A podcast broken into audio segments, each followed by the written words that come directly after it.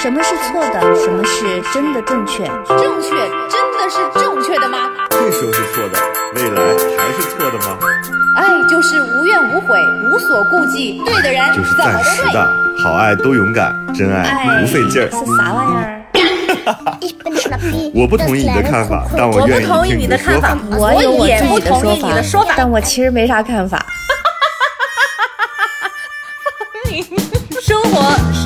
是永远吵不完的架生活是永远吐不完的槽。是永远翻不完的山。这里这里是过山情情感脱脱口秀，我是个知性的女子，我是方玲。我是永远都对的，周我周。是普通人丁丁张。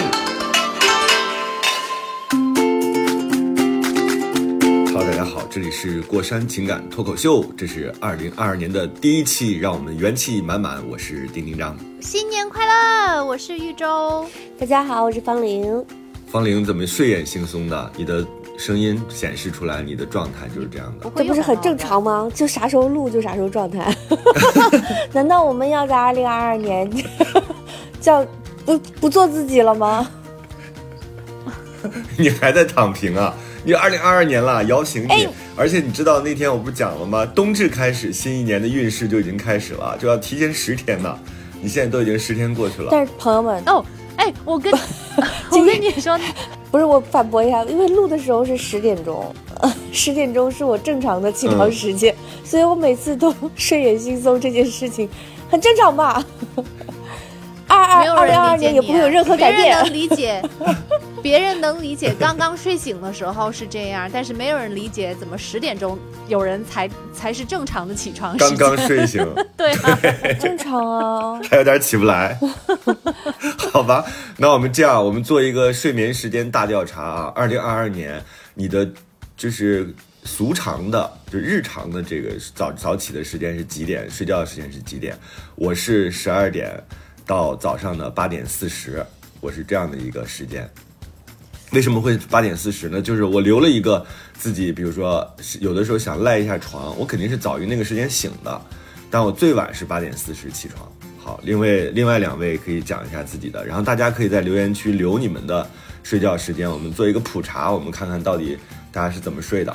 嗯我一般是十一点半睡觉吧，然后如果早晨。嗯呃，比如说五点钟没有醒的话，那我应该也能够睡到八点半。但我有的时候会就是早晨会醒得早，那那样的话我就哼哼唧唧哼哼唧唧，完了之后我在第二次。你知道我想象的画面是什么吗？你哼哼唧唧哼哼唧唧看着旁边的姥姥说：“真是对的人呀。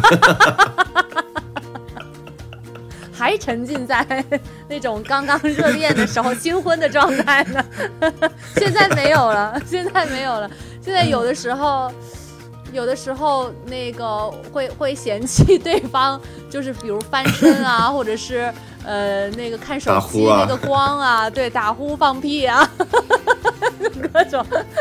有的时候，如果就是起得早的话，呃，反而会愿意就是睡到客厅的沙发上去，就是我不知道你，天妈呀我不知道你会不会理解，因为我跟你讲，因为啊，好嫌弃，不是不是，就是是这样，就是你如果就是中间睡醒，你又很着急想要睡着，但是你又睡不着，你那个时候可能就会翻啊动啊什么的，或者看看手机啊。但是如果旁边有人的话，你就会很紧张，你这这带着这种紧张，你肯定是睡不着的。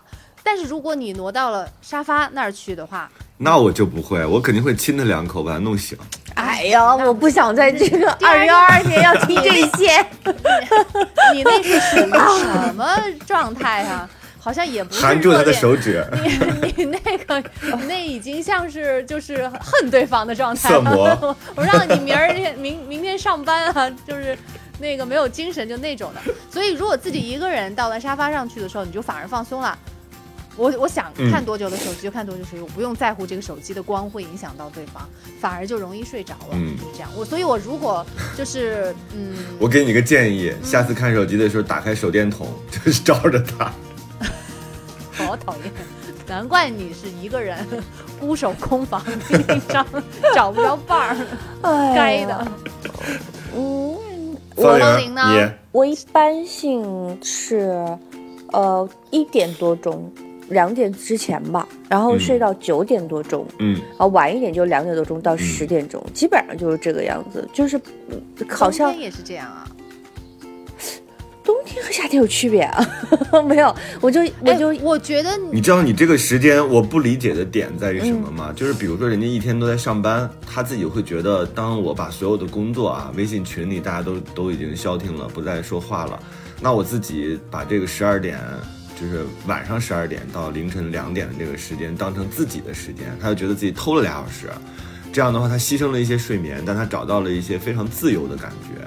但是方玲，你也不上班，你白天在干什么？你为什么晚上会，就是也要拖到这么晚呢？其实你看，你整个的睡眠时长是没有我和周周长的。我们八小时，就是你虽然是睡到了，我我也我也嗯是八小时，我肯定是是，基本上我正常醒，就是如果说这呃我正常没有接到电话或者是没有任何打扰的话，我就是八小时准时醒，嗯，都甚至都嗯不会多个三五分钟都是这样的，比如说一点半睡，真正嗯睡着了，然后九点半醒。嗯，但是你问我这个问题，就是是因为我从小就这样，我从上大嗯学的时候、啊就是这个时候这个睡眠，哦哦然后从来都没有变过，忙也是这个时候，闲也是这个时候哦，。上大学你早上没课吗？嗯，上大学我 不好意思，我暴露一下自己。上大学的时候，第一早上呢，因为我们早上上课特别早，有时候六点钟要起来出晨功，哦、基本上对呀、对，基本上那个时候是要起去了的话呢，就是非常非常困去的。如果没如果没去的话，就是在睡觉。行了，啊方玲，我越听你讲的我越困，因为你现在整个的语气加上你这个早上出晨功什么的，我们这一期主题不是要聊睡眠的问题啊，但是都特别希望二零二二年大家能找到一个新的这个生物钟节奏啊，因为我那天看了一个，我觉得这个还挺有效的，给大家推荐一下。他说，你比如像方玲这样的人，你没有办法让他突然之间从两点钟睡觉变成十一点睡觉，这个其实是难度非常大的。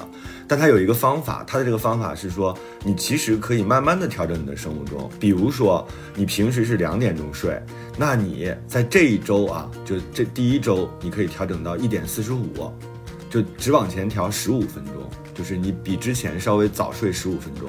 到第二周的时候，你可以再往前调十五分钟，第三周再调十五分钟，第四周其实你就调到了晚上的十二点钟。这样的话，你是循序渐进的达到了你这个目标，这个其实效果还挺好的。他说当你把这个生物钟调整。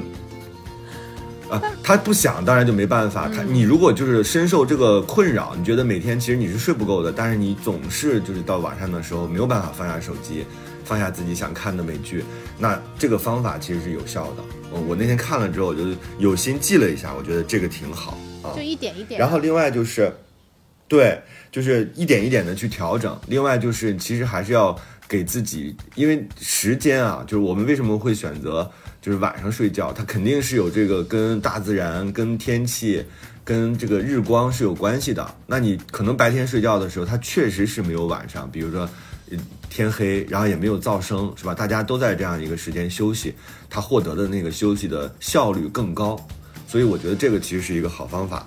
好吧，我们先把这个话题结在这儿啊。我今天其实收到了一封特别，就是我小时候会遇到的问题，这样一封来信，我今天特别想跟你们俩分享，也想跟呃听众朋友们分享。这个其实是一个挺长的来信。他说：“对，这个瓜其实是去年夏天的时候我就收到过这个女孩的来信。他说：‘丁丁你好，我是在夏天给你发过私信的，那个谁谁谁啊。’后来我去了上海。他这个情况比较特殊，是他自己是在呃夏天离开北京之前的二十多天认识了一个男孩。”啊，嗯就是马上就要，他所有的工作规划相关的事情都已经准备好了，但是在这个时候，好巧不巧，好像就遇到了自己喜欢的人。命运的安排，但是呢没有刻意是吗？命运的安排哦，没有没有刻意，就是在离开北京之前的二十天，然后认识了这个男孩，两个人就有点打得火热啊，就是迅速的进入到了恋爱期。但是因为他自己所有的工作、所有的住处什么，所有东西全都安排好了，所以他不得不离开北京。那也就是说，这就是份爱情的力量也没有让他有勇气改变原来的计划，为这个男孩留下。就是那个，你知道这个东西说起来好像挺容易的啊，我就因为这个留下来，或者我不选择。但是你知道，人很多时候是没办法的，你行李都已经寄走了，那这个时候你怎么办？你就是遇到了一个自己喜欢的人，而且你也不能确定说这个、他到底是真命天子还是一时的错觉，因为爱情很多时候定嘛，那还是不确对，爱情就像就像很多时候就像一个感冒嘛，你不知道它几天好。那你如果把所有东西都收回来，又留在了北京，那万一不好了呢？嗯，那那边的工作怎么办？你所有前面做的铺垫怎么办？所以作为成年人，你可能还得选择很现实的。他当时就离开了北京。他当时呢，他说就是他有一个想法，他说，因为我当时给过他一个建议，你你嗯先听一下，你后面讲什么嗯，都不都都不管，你这一你刚刚说的这一点，其实就早就埋下了伏笔。这一个嗯这一点就决定了他的结局，你信不信？什么结局？我还没有读信呢，你觉得他是什么结局？不成的结局，要成了谁还给你写信啊？这不明摆着的吗？你是个老巫婆，哎，你说，你们两个女巫哎婆真的是。你说我们能不能够在节目里撮合到一对的？就是周周虽然讲的这个东西，但我既无力反驳，就非常狠对呀、咱能真的是？我跟你讲，越是成年人，他他就是，如果真的遇到了真命天子，他他就是知道的，他真的就是不、嗯说不出原因，但是他就是很笃定，他就是知道，所以他没有留下来。就像你说的，没错，就是他不确定。那不确定，你知道我那天看一个美剧，嗯美剧里边经常有金句，虽然他那个是翻译过来的啊，但是我觉得那天好触动我。就是一个女孩爱上了一个男孩，但那个男孩是已婚的，于是呢，这个男孩跟那个女孩两人又在这个某个地方相见了。女孩就很深情地看着他，就问他说：“你相信一见钟情吗？”男孩说：“我相信。”呃，女孩就特别勇敢地看着这个男孩，意思就是说，那我们俩其实是可以的，就是意下呃言下之意就是这个意思。你知道男孩说了一句话，我印象非常深，我觉得讲的也挺对的。他说：“但是这应该不是爱，因为上帝不会让你爱上一个不爱回你的人。”嗯，然后这个男的就选择骑马走了，就是等于是放弃了这段，因为他是个西部片，我就知道你会，我就知道你会揪这些细节。好跳脱。大家可以往前听一下，我刚才讲那个场景的时候，我就说某个地方，因为我知道，但凡我有讲到他在牧场相见了，周周就说为什么会在牧场呀，就会打断我这个故事的节奏。没有想到在结尾的时候还是会被打断。那你就就别跟周周说他骑马走了，你就说他走了，我们就没有这个他也在做。上一次的心理测试的题呢。哎，我插一句啊，真的，我跟你说，我插知道为什么我和女主播之间没有爱情了吧？就基于了解，就太了解了，就是都彼此知道对方下一步会下什么棋，你就避免都避免不了。就是你预判了之后，他还能把你的预判毁掉。所以那你难道不会因为这个爱上女主那句话？播吗？那句话，哎，句话你听到丁丁张的冷笑了吗？？我没有冷笑，我说那句话他在其实，他有冷笑，我听到了。我也不稀罕你的，我有人爱。好，经常接着讲，呃 聊不张总，下去了。张总接着讲，对不起。我这样认为是对的吗？好可爱哟，但是你不对。我觉得你俩太逗了，这有啥可讨论的？这里是火山情感脱口秀。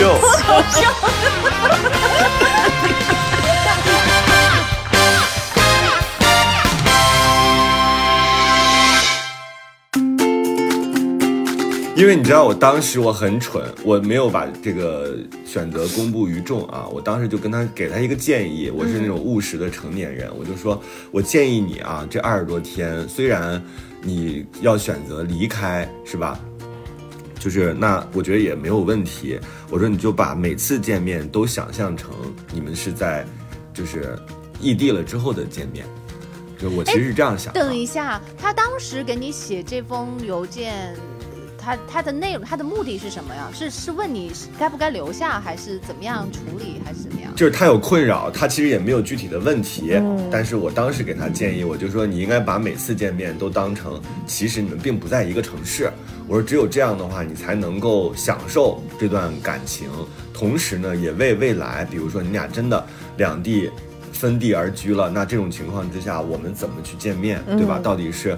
就是你每次都当成是在异地见面，我说这样的话就好了。他说当时我们那个周末很开心，我们两个人聊了特别多，把心底最深刻的秘密都交换了。我从来没有跟别人这样分享过，他觉得当时是很纯粹、很美好的。在北京，他说可惜呢，在北京的时候，他说可惜最后这段还是以分开结束了。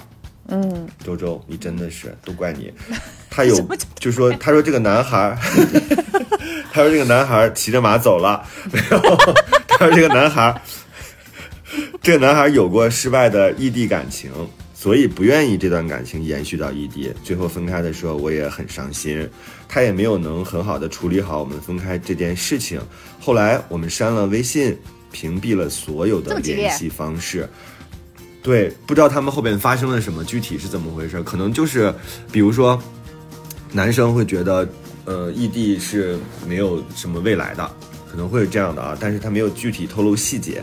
他说八月之后我们就没有再联系了，我得到的东西太美好，失去的戛然而止，每次想到都会很难过。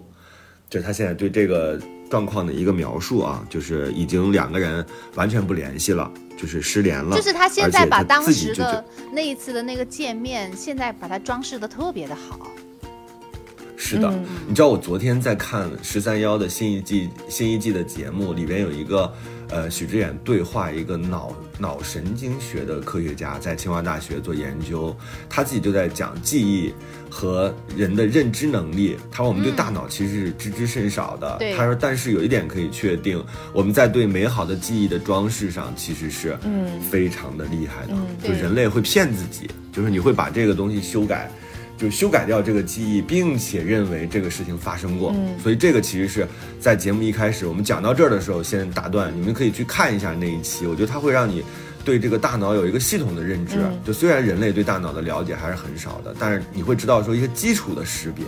就我们当我们对一些痛苦的事情或者是美好的事情，其实记忆都有的时候在骗你，它都有偏差的，对，都都有加上你主后面的。主观的一些想法，嗯，对，然后就是虽然啊，就是这个说起来很真实，就特别的跟不像爱情那样浪漫，但是我跟你讲，嗯，就是你你越早看到看清楚这一点，你反而越早能够得到真爱，就越是就是放任的让这个滤镜。在装饰着自己的那些记忆啊，夸张的那种美好啊，什么闪着光的那种，就越你你越晚落地，你越晚，呃，离爱情越近，就是这样的，因为你一点都不真实。哦，嗯。嗯，方玲在，方玲你在不是偷在偷偷的睡觉，方玲声音，我抓到了，不是你在说不是人修改记忆吗？你肯定在偷偷在打呼，对，都流口水了。我，你不是说人修改记忆这事大学的课堂，并没有。我觉得这个老师故意的点名失败。我觉得这个老师太奇怪了。你经常在这个课上，你讲别的事儿，然后还提问同学，真的就是这样的。我真的后面有证据，因为他肯定是睡睡睡着了，因为他。就是张张嘴说的第一个词就是我们最后的两个字，是的，对，真的，你肯定是睡着了，方玲。所以我现在特别平衡，周周，我特别爱你，就是特别平衡了，因为你不光怼我，还怼方玲，就说明你很公平，在这件事情上。我没有睡着啊！而且昨天你知道，昨天你知道许知远还讲了一个他这么一个不浪漫的人，就是。他很文学嘛，他没有那种就是刻意的、刻意为之的浪漫。他问了一个那个脑科学专家，他说：“为什么人会对痛苦的事情记忆很深刻？”然后这个人回答，其实段落大意啊，意思就是说，当我们投入了感情，我们自己为此付出了努力，我们就会对这个事情格外的痛苦。他其实这样讲，嗯是他对记忆来说啊，也是一种就是另外一种修饰啊。所以我们接着往下听，往下听这个女孩现在的心路历程啊。她说我在上海这半年，其实就等于是当时八月份离开了嘛，到现在我在上海这半年刚开始一个月浑浑噩噩的忙着，带着分手的沮丧，面对各种不确定，每天下班就是喝酒。后来也有了重新开始约会，上海有很多优质男女，大家选择也很多，都在挑选和观望。说是认识了解，但其实感觉很缺少化学反应。我学了，我学会了观察，但是没有了心动，嗯也没有了见面，也没有一次见面能和我夏天那个短暂的恋爱相提并论。我有一个问题，嗯我真的就后面的故事发展，其实我们肯定大概也能猜得八九不离十，肯定这个女生又回心转意了呗。但在这个地方，就她在上海，呃，几个月了之后，嗯，我特别想问的一个问题就是，如果她在这些尝试着约会的这个阶段当中遇到了让她心动的人，她还会留念北京的这个人吗？当然不会。嗯，那不就证明了他其实对北京的这个人的留恋是要建立在他没有找到新欢的前提上，是不是可以这样讲？是可以这样讲，但是也有一种可能是北京的这个恋爱给他造成了更强烈的刺激，导致他对后边的所有的约会对象都有点感提不起兴趣。还那我跟你也可以这，样讲，你如果真的足够爱这个人，这女生足够爱这个男生，我跟你讲，他就会留下来。他那个时候如果真的这个男生是不可替代，他觉得他这一辈子嗯。以后再也遇不到这么好的男生的话，他一定会毫不犹豫的。行李寄回去了，再找朋友把他给寄回来，或者我嗯。干脆就不要了，工作我也不要了，我就要留在北京，因为我已经遇到了可是这不就是你你们之前一直骂的恋爱脑吗？你们会觉得放弃不不不事业不不，放弃自己，不是不是不是不是，这不是恋爱脑，就是嗯。这个不是说没有根据的，就你得、嗯。你得有了那种确定，就有一种确定，它是嗯。不需要理智的去分析，你心里头就是确定，而不是盲目的为了谁都放弃工作，为了谁都那个、嗯是的。改变自己的为了谁都放弃工作，一旦自己春心萌动，就立刻开始只为了恋爱而生存，这叫恋爱脑。但是我觉得周周刚才你忘了讲一个对方的反应，嗯。对吧？哎？就除了你自己觉得这个人非常确定，对啊，对一个是你接着讲。如果这个女嗯。生够爱这个男生，她肯定会选择留下；如果这男生呃够爱这个女生，觉得她是对的话，那个男生也不会跟她说异地恋，他就是不愿意接受这件事情。他嗯。也会至少会尝试着说，我我爱你，我支持你的现在不能跟我同城的这样一个决定，但是我愿意接着尝试一下，至少会尝试一下，而不是说，呃，那个就是马上就以之前有过这样的经验不成功为借口，然后说咱俩我也不看好，肯定不行，嗯。而且双方立马就互删了微信，就是甚至嗯。一点点可能性的那种余地都没有留。你你你觉得是的，这俩种时候其实共振特别重要，你一定要感受到对方也很迫切，他也觉得、嗯。这个东西，他绝对不是说啊，我就是上头了。你其实是可以分辨的，嗯他重点的并不是看情绪，看的是行为，就是到底什么样的行为让你去做那个决定。那个决定当然很痛苦，对吧？我刚谈好的工作，我刚要去适应的新环境，但是我觉得二十多天其实是足够的。就足够你们俩去做一条非常清晰的，哪怕是比如说暂时分开，我们多长时间的计划，或者是男生女生他到底怎么来调整这个事儿，其实你能感受得到。所以当时其实你自己认为特别美好的一段恋爱，可能中间有很多的问题，你自己都放弃去体会了，你才会觉得哦，那个时候是完美无缺的。因为你知道啊，就尤其大家在大城市里面就是这么久了，要遇到一个嗯合适的、你笃定的人是多么的难，这比中彩票都难。所以一旦遇到了。绝对会是义无反顾，绝对不会让你清醒的在这里啊做判断，说我的那个呃成本就回来，我放弃上海工作的成本有多高，绝对不会想的。所以就我就说嘛，他们的这个开头就已经已经定了这个结局了，然后他现在再回来，更多的你翻完身之后，你记得讲一讲。不是我我我其实我是从母题上我就我就有点那什么，就是异地恋这事儿，困，不是我我我我是觉得觉得异地恋不看好，对不对？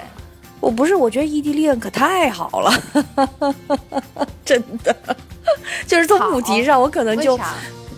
因为我觉得他的，因为他这个年纪，异地恋是一个锻炼，就是我觉得是感情的验金石。因为我就经历过这个异地恋，哦，我有这跟这个女孩儿一样的经历，然后我也做了她同样的选择，嗯嗯，然后嗯我我是这样的，我是我不讲我的事儿了啊。那我我是觉得这个异地恋这个事情呢，对于很多人来说好像很还痛苦，挺清醒。但是说实话，异地恋 我自己是它有好的部分我自。己觉得是可快乐了。你说，你说你我呸！异地恋为什么不快乐？你难道不想在年轻的时候一个人生活一段时间吗？我就特别不明白，就是为什么一个人生活就好好的过单身的生活，为什么要两个人在不在一个城市也可以一个人生活呀。也是啊你看我跟周周这虽然是两个观点，但其实是一样的。你可以选择不用天天腻在一起，心理上哎或者是身体上保持那我一定的距离就问，那我就问，有多少人能做到？比如说，在一个城市，两个人非常独立的生活，只是周末在一起，而且这两个人不，那你不是正常人。嗯，这两个人攻击，啊居然攻击丁丁章，为了支持自己的观点。骑着马走了。这但是这这，因为你不一样，因为比如说这两个人，他们在北京指定生活在一起，比我成熟，他们俩指定生活在一起啊，腻歪的不行，这这那那的，对吧？啊，有的是为了省房租，说你看你住一房，我住一房，咱俩不如搬起来住一个房，对吧？那如果不是说因为有家里，嗯他都一定会在一起的。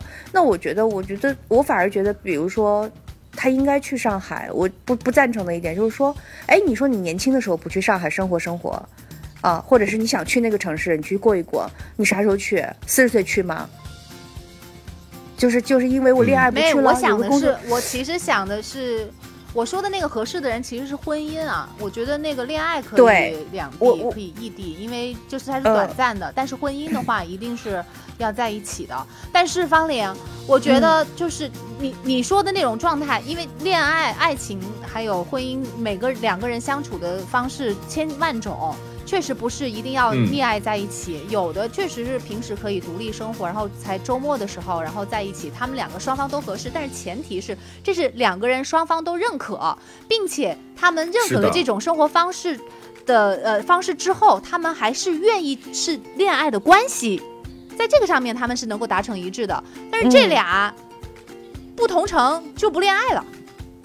嗯，对，嗯，对他们就是，我觉得这女生其中她讲了一段，哎，咱们读到那个了，因为我们呃三个人是看到了这个女生所有的信的，就是她有说，呃，丁章有说那个优质嗯男女，然后她也因为呃有一些郁闷，所以每天，去喝酒。就，睡觉去了，刚刚 是的。对，每天去喝酒，刚刚明对啊明读。不要再说这这他刚翻篇才的事儿，真的打呼了。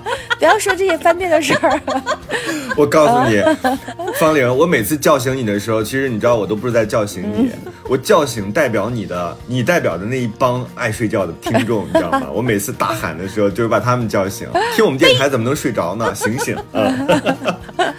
扔一个过去我，睡着我也依稀 我也依稀听到了你们在说什么。依稀。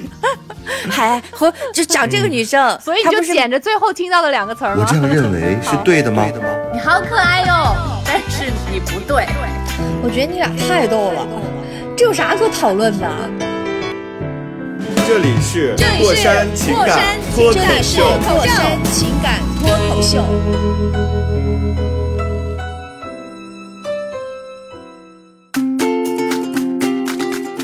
你们在上海谈过恋爱吗？我在，反正我是对上海的和北京的恋爱方式，我是有一点自己解读的。呃，我觉得上海比较，你不要再玩地图炮我不玩地，图炮我们不炮要树敌我。不不树敌，但我是认为上海有一个嗯好，我认为是优点，是因为实际上他在恋爱之前是想好了在这件事情过程当中他要扮演的角色的。比如说，我可能就是谈个恋爱，或者是嗯说我有这个，我现在有结婚的嗯愿望。我觉得他所他嗯所代表的这这类人群，实际上他在上海目前为止没有找到心动男生，有一部分原因是因为他没适应，他还没适应那个交流方式。我嗯我没有地图炮啊，就是他没有适应这个嗯交流方式。比如说多问一句，对吧？嗯、你你现在做什么工作？然后多讲一句关于工作的一些事情啊啊，他就会觉得说，那你是不是在审核我的条件？我觉得他很容易到这个环境，就是不不理解这个话语境里的东西是什么，因为他刚从北京过去。那北京呢，可能我觉得他，比如包括他跟这个男生认识的过程，或者是北京的青年的同朋友们交流的过程，比较含混，他可能比较含混，比较文艺，比较理想主义，这是交流方式的问题，他没有适应，他刚去。嗯。而没有那么实际和物对，所以所以、嗯。所以他他没有在上海的这个这个他认为优质的男生当中，就是他们交流当中听到他想听到的东西，所以他更怀念之前在北京的那个他。但是我同意周周说的那个，如果他听懂了，嗯他适应了，他也喜欢。啊、认为这是，比如说交流的时候讲一讲，呃，讲一讲比较实际的，呃，现在的经济的环境啊，生活的环境啊，他如果能理解这个东西，他很容易可能找到喜欢的下一个人。哦，所以我我我觉得就是，我我我为什么说这个？我是说，对，我们接着听啊。好啊，接着听。嗯，他没有异地恋的基础，他不是两个人建立了呃良好的恋爱关系，然后我要去一个地方生活一段时间，因为我毕竟年轻嘛，我喜欢这个上城市，我想去上海生活生活，啊、然后未来是什么样的话，你来上海或者我去北京，我们都有一个就是比较宽的人生感受的余地，但实际上并没有，我觉得他们都是在选择当中，是都是在选择当中，是的，嗯。没了，所以其实也不是你错付了啊，可能就是这件事情本身它就不具备对你自己想要的那个结果啊，它还不具备这个条件。我们接着听他后来的啊，他说我在上海三个月之后呢，我就开始重新想念他，嗯短短一个月掰开了揉碎了，只记得美好。这个十一月我去北京出差给他留言，但他不在北京，也没有见到。说实话，这么久没联系了，我也不知道见面应该抱着怎么样的目的，以后怎么打算。我还是那个认识他时候只有一腔余勇的女孩，只想把我的心情都告诉他，想知道他是不是一样会想我。嗯，方林刚刚读到哪一段啊？一样都想我。两位老师，我没有在睡觉，那你觉得他我拿会一样牙签儿想他撑着吗？眼皮呢 啊啊啥？我越觉，我越听哦，我越听越觉得，就是嗯，在他那里，他好像很笃定，是他就是他现在是喜欢那个男生的。我越听，我越觉得嗯比较难肯定的。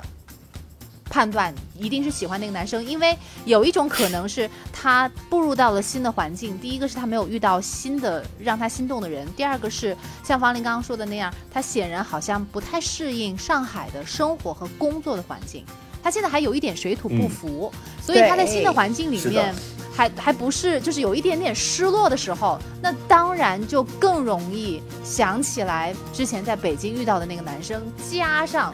他现在又、又就是他的大脑又在给他那个添油加醋，让那个画面又显得更加的美好了。所以我觉得他现在对这个嗯男生的这种留恋，一就是分不清楚是真的留恋，还是因为自己没有遇到好的人，还是因为自己没有适应新的环境，比较难分辨。至少不能像他那样就很肯定的说，我还爱着这个男生呢，我是不是做了错的决定？对，不见得。嗯，他说。我知道啊，你其实一开始也不怎么看好这段感情。确实，我当时给他回的时候，我也觉得这个，哎，因为啥时间太短了。哦我当时就是他有这个两地嘛，我当时就觉得，就是你享受，你可可以享受炙热的恋爱，但是后边怎么走，其实我没有太看好。他说，或许在你看来，这一个月的感情真的不至于上升到真正的恋爱难题，但是它对我来讲是很珍贵、很想去保护的东西。它就像我毫无防备睡着之后做的 不切实际的美梦。我觉得他在讲方玲哎。他就像我毫不防备睡着之后做的不切实际的美梦，一切都发生的太快太好了，刻骨铭心。我直到现在都这么想。天啊、我的三毛们，我的我的这个文学女孩们，就是他在描述这个感情的时候，现在用了非常多极端的词啊。他自己他现在在问我，因为他现在已经跟这男孩失去联系，他在问我，他说。我特别想问你，丁丁，据你的了解啊，你对男生的了解，男生是否还挂念我们的短暂感情呢？嗯会不会想念那个远在上海的女孩呢？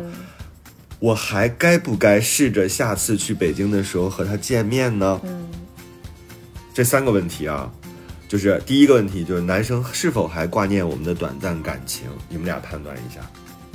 他们互删了我，互删这么严重吗？嗯就是这种如果没有嗯其他的介入，只是两地的话，两个人顶多是吵一架，说算了，不了理你了。是互删是为什么呢？我觉得啊，如果就是你看啊，这样吧，就这个女生，很显然你是对她还有感情的，所以你嗯来了北京的时候，你给她留了言，就是你的对。你，你的想法和你的行动是一致的，那不嗯可能那个男生。他的想法和行动不一致，那他的行动是什么呢？嗯。好像他也没有尽力跟你，趁你来北京的时候跟你见到面，或者没有见面，他也没有因为错过了这个向你表达了很遗憾。我感觉好像是没有什么嗯。能够留下印记的一个回应、哦，反应。对对对对对，嗯。所以那我们由言行要一致的这个理论推过去的话，那他的心意应该我们也明了了，那就是他行动所表达的那一点呐、不像你那样很想要见到他，或者是很想要再挽回他。嗯，方玲，你觉得呢？嗯，我觉得男生和女生，我觉得女生呃，在这个感情里比较重表达吧。我觉得男生可能就是稍微的嗯呃，我用这个词儿不知道准合不合适啊，动物性一点，就是他就比较比较本能一点吧。就是本能的就认为，就是说这样的情感基础，然后我们现在状态以及我们两地分居的这个这个事实，其实也不用多说了。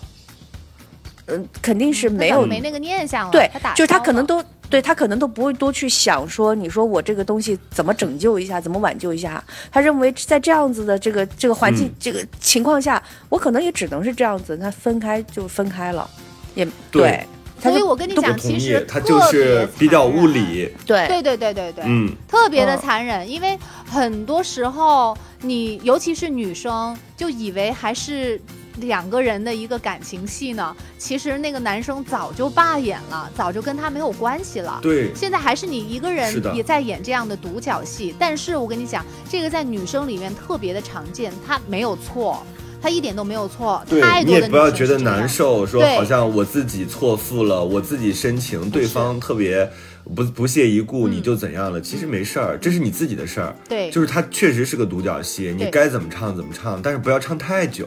对，不要每天浓妆艳抹，就是每天都在不断的美化你那个记忆，本来也不是特别真实，现在就变得更加的虚假。而且，你如果因为对方的这个态度，比如说对方就是，我现在可以断定他没有在挂念你。是如果挂念你的话，我觉得是有反应的，是有各种各样的方法能让你知道的，哪怕他自己就是伤心之余的一些这个朋友圈儿或者他的微博，他任何的地方，他其实都是可以泄露的。一定会露马脚，一定会让让你感觉得到。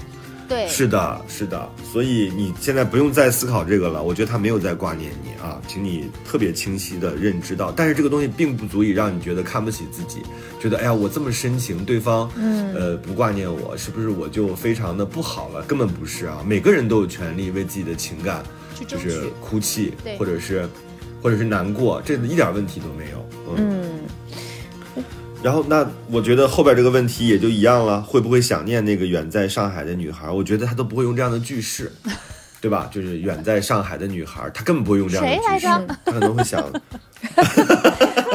远 你好残忍呀！那怎么办啊？你这种时候不残忍一点还怎么样？我好，最后一个啊，他说我还该不该试着去下次去北京的时候和他见面？我们三个三二一吧，一起说。嗯没必要了吧？三。嗯。啊，连这个游戏都不想玩。好，三。玩一下，玩一下，玩一下，玩一下，好，三。不是对这个女孩轻慢啊，就因为这个女孩确实是算我们比较熟悉的老听众了，所以我们敢跟她说这样的话啊。来，三三二，二一，不要见。不用，我觉得不要。你说要见啊？为什么？我啊我先讲我的理由。我前两天有个好朋友，还跟我讲这样的事情。嗯，我们两个人去到了一个城市去玩儿，然后他就问我嗯他要不要见在这个城市里的一个人。然后他本来我的第一反应是嗯见呢，有什么不见，有什么可不见的，对吧？咱怕什么？然后，但是他讲讲了一、嗯一会儿之后，我就说别见，因为你还喜欢他，你还喜欢他，你嗯见他干嘛？因为你喜欢他，你有你又这那，就是你们中间发生很多事情，你们俩现在已经是分开了，那你就别见了。我觉得在你要确定自己嗯情感，如果你还喜欢他，然后你又知道这个事实就是这个样子，或者说你你很清比较认识到这个事实的本质的话，你就要做一个理性的判断。哦，就是我我我我就嗯上海、北京一天往返，我我不住下来，我不见你。如果你觉得自己能够比较理性的面对这个事儿，那就去见，因为我觉得你们之间没什么大事儿，嗯嗯，不是什么过不去的这种分手的原因，所以呃，权且当个朋友，一个美好的记忆都可以去保存，就还是根据自己的状态来。但是这个女生现在的状态，嗯，她不适合去见这个男的，我是这么认为的。嗯，但我跟你他他状态好了的话，他自己也觉得没有必要见了，是不是？我有这大把时间，我干嘛不去找我其他朋友玩？我不，因为因为有的时候人是会想保存自己的记忆的，比如说我我会去，呃，见这个以前喜欢的人，不是因为说我跟他之间还有多少共鸣，说我们的生活在某一个频道上，而是因为你见到这个人啊，就见到了自己的某一段人生，然后你们毕竟会有一些共同的回忆，然后这个时候你是平和的，那这些东西，你包括你跟他的后来的见面都是美好的，哎，觉得挺好，你说，啊，这种、嗯。这种见面，你留到四十年之后吧，你别明年就开始 回留意，就是回忆我们曾经的美好。我觉得有点如果你有波澜，标准就是如果你有波澜就不要见。你如果很平静，你就是为了就是填个空啊，就是这哎反正也跟老朋友一样那我觉得一点问题他没有。不光有波澜，你不能他自己还带有期待。我我就这么跟你说吧。对呀、你你自己如果内心嗯绝不能，就是如果是这种情绪的话，不能见啊。嗯周周，你的说法，你为什么不见？没有，我就觉得那个，嗯，见他有什么意义呢？就你要图个嗯啥呀？尤其是这这件事情还没有走很远，就是还没有还没有沉淀呢，那你必定是带着一个目的，对不对？你你你嗯好不容易来一趟北京，你你见朋友是要跟朋友培养感情，你见他呢，你肯定有所图啊。但是很显然啊，这这一部戏已经杀青了。男主角早早就已经走了，已经没了，你还在这磨蹭干什么？你扭捏作态干什么呢？你给谁看呢？难道是演给自己看吗？觉得自己在这一份感情里面！有多么的投入和忘我吗？你既然真的那么忘我的话，你当初为什么要走呢？所以就是他他整个那个逻辑是不对的。就是你别你别嗯当时做了一个要离开、要冒险的这样一个决定，然后回头，然后就觉得啊他是我的最爱，不是不是这样的，就是你要相信你自己的内心的那个判断。所以我就说，你一开始嗯其实就定了结局，你的那你现在的这个想法是不是你的第一直觉？说白了，就跟我们做那个嗯心理测试一样，这是你想了之后。就带了世俗的一些想法之后，你自己修改的一个答案，你觉得你是喜欢他的，但是其实，在最初的那一刻，你的内心就已经替你做出了一个很直觉的一个决定，就是这个男生，或者是你们两个人的关系，不是能够步入婚姻的，或者是很长久的一个关系，因为你当时就没有选择留下来。嗯。你那你现在你就要回把这些乱七八糟的冒出来的这些东西给扒拉出来，你要找出你最最开始的那个那那个决定，那那个才是最准的，那是你的嗯直觉，你要相信它。那现在全部都是烟雾弹，而且那个其实也是现在他所有的东西都是因为记忆哈，因为自己的左思右想，嗯他前后反刍嗯导致的。但他当时那个决定是各种事件的累积，嗯对吧？是嗯两个人的谈话，是你们俩真正发生关系、有关系的时候产生的那个结果。是的那个东西其实更真实，嗯对吧？你现在这个东西其实是经过修饰的，这是不真实的。是，所以其实女生我很难，因为女生比较感性，她很容易就是被这个烟雾嗯弹给迷惑，确实是很难。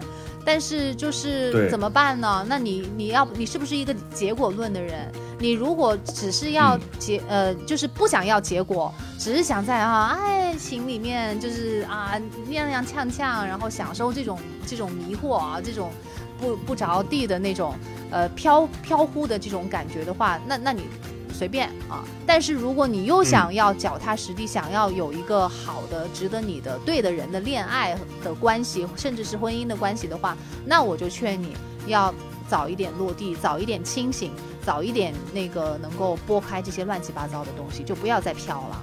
嗯，嗯，我这样认为是对的吗？好可爱哟、但是你不对。我觉得你俩太逗了，这有啥可讨论的？这里是火山情感脱口秀。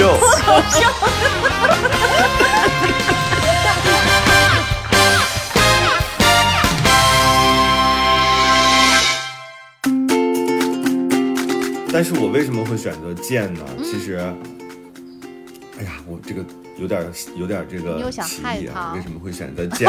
为什么选择剑？见见面，就是是这样的，我觉得我有四个字来支撑我的观点，叫做开棺验尸。啊，哦我去看一看开棺验尸嗯非常重要，因为他现在就是心里有鬼，他不知道这个事儿到底是什么样子的。嗯如果我是他的话，我一定让自己死个明白，我也让对方死个明白。就是我不要自己在这种，就是因为他现在有一点什么呢？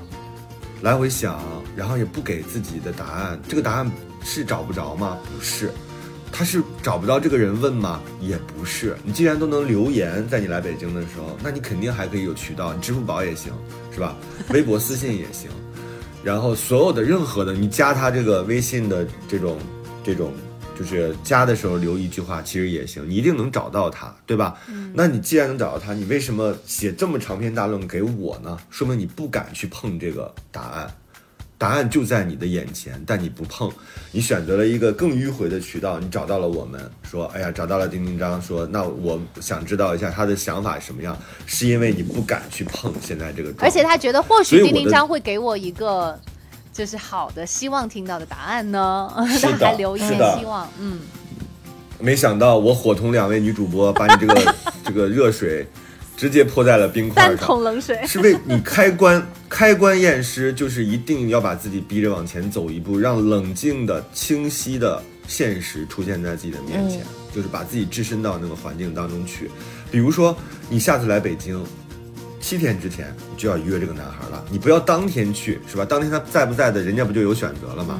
你这七天之后去，你告诉他我七天之后到，我们能不能再见一面？我有一些想法想跟你说一说，嗯，就是我也想知道你现在此刻的想法是什么，你就把你刚才写的这封信直接跟他当面聊一下，说我到上海感受什么样子，我觉得我们那段特别美好，你把这些话都告诉他，你看看人家是什么反应，没准儿人家在七天之前就告诉你，我们不可能见了，因为我现在交了新的女朋友，嗯，你是不是死心了？懂，这非常有可能啊！说我已经交女朋友了，对不起，我们没有办法再见面了，那你就死心了。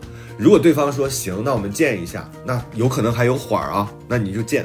见的时候，他的所有的姿势、动作、状态，一切东西对你来说都是回答。嗯，你不要就是，这个我觉得还是现在很多人都欠 no no no，前提还是得这个男生人品还不错的前提下啊。呃，你你你害怕说，比如男生在就是给不一个点我觉得应该故意隐瞒一些大概率讯息不会，哦，OK，大概率不会。对呀、因为他觉得我没必要告诉他我已经有女朋友了，他有可能觉得没有关系啊什么的。因为那个女生只是说见个面嘛，他也没说要怎么样，也不可能任何一个人约你的。但是如果如果我周周我周周我知道你担心什么，比如说这男生现在已经有了新的情感动向，但是认为你来北京，我们可以不妨一聚啊，对啊我们有这种有可能发生这样的事情，那你也很清晰了。那你验到的这个尸就是僵尸，对吧？就是他死而不僵，他还能想跟你发生这种类似于这种关系的话，那你也很清晰你的定位了。嗯，你有什么可怀念的呢？你有什么认为是一段美好的恋爱呢？嗯这也是一种开荒验尸的方法。你可以选择不去啊。你如果觉得说我要去，我不管他怎么样，我都要跟他再重聚一下，再重温一下当年的温存，那也没问题啊。就是这是你的选择，但是你内心就知道了你到底是一个什么样的状态，你跟他的情感关系是什么。我觉得这个很重要，不然的话，他这样二零二二年一直会纠结。到下一个人出现为止，但是我们这些过来人都知道，遇到下一个人有多难。就是生气了，我都快你是 你刚刚是打了个哈欠吗？没然有后，伪装成伪装成深呼吸吗？没有，我觉得丁章讲的贼拉对，就不由得发出感叹。对，我觉得我突然改答案了，我觉得要去见。怎么着了吧？就年前给我一个，给我一个答案，就是我我跟你对呀、讲，我觉得这个事儿都值得，嗯都值得无事生非。回家来一趟好好我就坐上飞机，我回，我来一趟不。要不要留下一些东西。我给个痛快呗。也哎，我我想改答案，因为我因为我自自己是会选不见的，就是会，但是这个这这时间啊，实际上是很长，因为你知道，呃，你在你不知道一些情况，或者是说你信息不对等，以及你自己心里还有情感和幻想的情况下，很多时候这些情绪都要花非常长时间去把它消化掉的。哎，我干嘛为你花这么多时间？我觉得是它就像一个，哎，像个东西在咬你，无底洞。对，就是、嗯你知道吗？是搞得你痒痒的。呃，人是可以去自我消化的，但是那个那个东西其实挺非常内耗，这个咱都承认吧？就比如说我自己要想明白这个事儿，我自己要接受这个事实，其实是很内耗、很内耗的需要时间。啊、需要时间。那不如就是你给我那个一个我我跟你的交流，我得到更明确的一些东西。你看，你为什么会离开一个人？是因为你不喜欢他了。你不喜欢他，离开一个人是最快的。不喜不爱了，不喜欢，会让你嗯迅速起身，拔脚就走。但是如果你一旦还有对嗯这个事情有想象，那你再走，那你是完全就是自己的，嗯，嗯极有控制力，从一个感情里面抽身再走。是的。所以，哎，我他现在我跟你说。他的状态特别像伤口化脓。嗯伤口化脓了之后，最好的方法并不是要时间来把这个东西弄好啊，是把那个脓包割开，把脓挤出来。了，因为他现在所有的这些回忆粘的这些东西都是脓，你要把这些脓挤掉，哎有点脏，对不起，就是用把这个脓挤掉了之后，你的伤伤口才会更快的愈合。但是这个疼不疼？它肯定疼，它肯定比你自然的让它就是消散掉要疼，但是这个疼是值得的。如果是我的话，我应该是回北京嘛，对吧？回老家之前，我就安排了三天，我就是为了把自己这段记忆给它消除掉，对自己狠一些。你要见我就见，不见我我就北京溜达一圈，会会原来的老朋友，然后我把这个东西在年前彻底给它打个结，扔在北京。我再开春回到上海的时候，又是一个新的我，我好好谈恋爱，这个关我盖了，我定了。盖棺定论，先开棺验尸，再盖棺定论，哇，好爽啊！二零二一年就这样彻底结束了。嗯，我我刚刚在想，你你这个方法固然会很奏效，因为它就是很实际的嘛，就眼睛也看见了，是吧？身体也感受到了。但是我就在想，为什么很多女生一定要走到这一步才能够把这个事情看清楚？就不能用想的吗？怎么就想不清楚？就是因为那些其实不往那块想，为什么不往那块不往那块儿儿想。你看他想的，他从来没有想过就任何不复合的状况哦。嗯，对呀，我就我就在想思考这个问题，为什么女生就偏偏的不往正确的那个方向想，错误的全都想了个遍，想了百分之九十九的错误的，但就那百分之一，她不愿意去碰那个真实的答案，就是不往那个方面去想。因为我跟你讲，就是如果这个男生像你一样现在还惦记的的话，我觉得。他有太多的可能性了，就一定不是现在这个样子，就是在最开始的都都不会让你走，然后呢，至少也不会删微信，也不会完全就主动断了联系，呃，而且呢，也会像我们刚刚说的，就是都不用等到你来北京，可能他都会找借口去上海，然后给你留言，找机会跟你见面，更别说就是你有机会来了北京，他也一定会。找机会，一定会把所有的事情都给推掉，然后一定会创造机会来见你。再或者说不会等了好几个月，然后等到你都熬不住了，你都要发私信给丁丁张了，然后他还一直都按兵不动。就是嗯。我觉得嗯。从头到尾有这么多种不同的发展方向的可能性，他就是看不到，他依然还觉得事情发展到这种地步，可能是我当初做做了一个错误的决定，他嗯。有可能还觉得自己不应该来上海，然后他还觉得嗯有没有可能那个男生还在惦记着自己，只是我没有接收到信息而已，他还在还在想这个可能性最低的 这一点。所以我就觉得，哎呀，嗯对呀、我就说，为什么女生就天天生的，嗯，往老爱往错误的方向走？就是难道真的是感性就解释了一切吗？还是因为他喜欢呀，就是这个喜欢你是很难用就是量化的，以及你很难用逻辑来推的。我们要就是珍惜自己这种喜欢啊，所以我觉得这个喜欢，你要适当的时候把这个门推开，该打翻的时候打翻，不然的话就是你自己在拖着这盆水往前走，你只会越走越累，而且你不断的在往里边加东西，这个包袱太重了，所以没有必要。然后我觉得女生应该承认一点，这个人人的动物性。我是我是觉得男的比女、男性比女性更需要陪伴的。这个你看，女生好像心理上就喜欢分享啊，讲这个讲情感，好像很很希望得到陪伴一样。但是男性，我这也不是男女炮，就是男性，我觉得似乎更需要真正的陪伴，就这人啊，真真实实的在这儿。嗯所以，我觉得女孩儿你要承认一一部分这种，这个在在动物性上这些东西，对吧？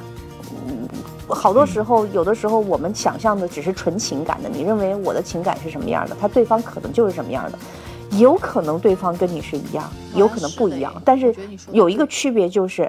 你们俩在动物性上是不一样的，所以我们这一期基本上又是在拆散了一对的情况下，不是要撮合别人吗？一这一对本来就是散的，好不好？也不存在我们拆不拆了，本来就没在一块儿。嗯嗯，那我们最后给这个女孩一些这个祝福吧，就是男生，这个男生你就别惦记了，我们换一个，我们还是要就往前走一步啊。对方没有主动下棋的时候，我们自己下一个吧。我的态度就是这样吧。嗯，就是在上海很好啊。上海有真真的，如果你在适龄的女青年，然后你在上海能遇到很多优质的男生的话，我觉得上海是一个很好开始新生活和新感情的地方。而且上海男人不错的，嗯，挺好的，真的。嗯 什么嗯什么都是最好的安排，我跟你讲，就是那句话真的是很对。你你觉得现在他不是最好的安排，就是因为还没有到最后，就是时候还没有到，嗯，确实是这样。讲这句话讲的很有道理。嗯，是的，上帝不会让你爱上一个爱不回你的人。这句话我觉得值得反复的去思考。如果对方骑着马走了，你也只能给他一些祝福。嗯，就是你看你哎，我们要不然这一期送那个吧什，么呀马拉松女儿情，哎呀，悄悄问圣僧。我的妈呀！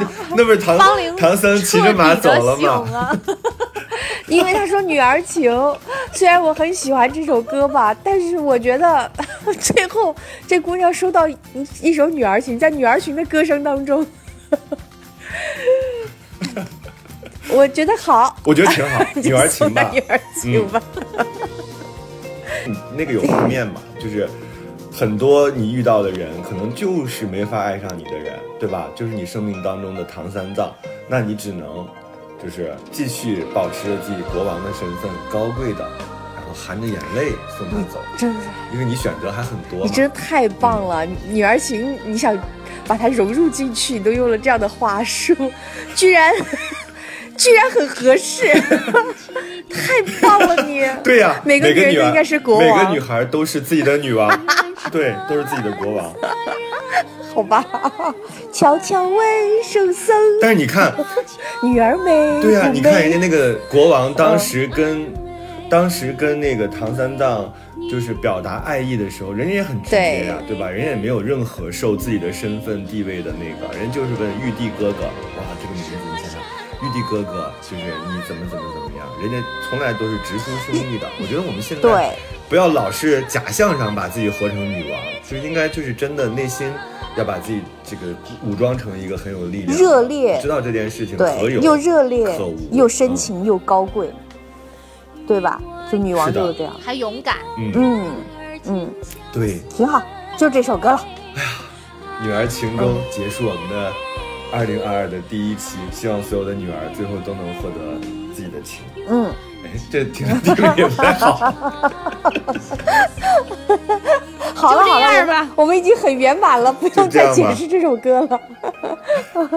好，下期见，嗯，下期见，下期见等大家的花啊，嗯，拜拜，拜拜。给我们留言。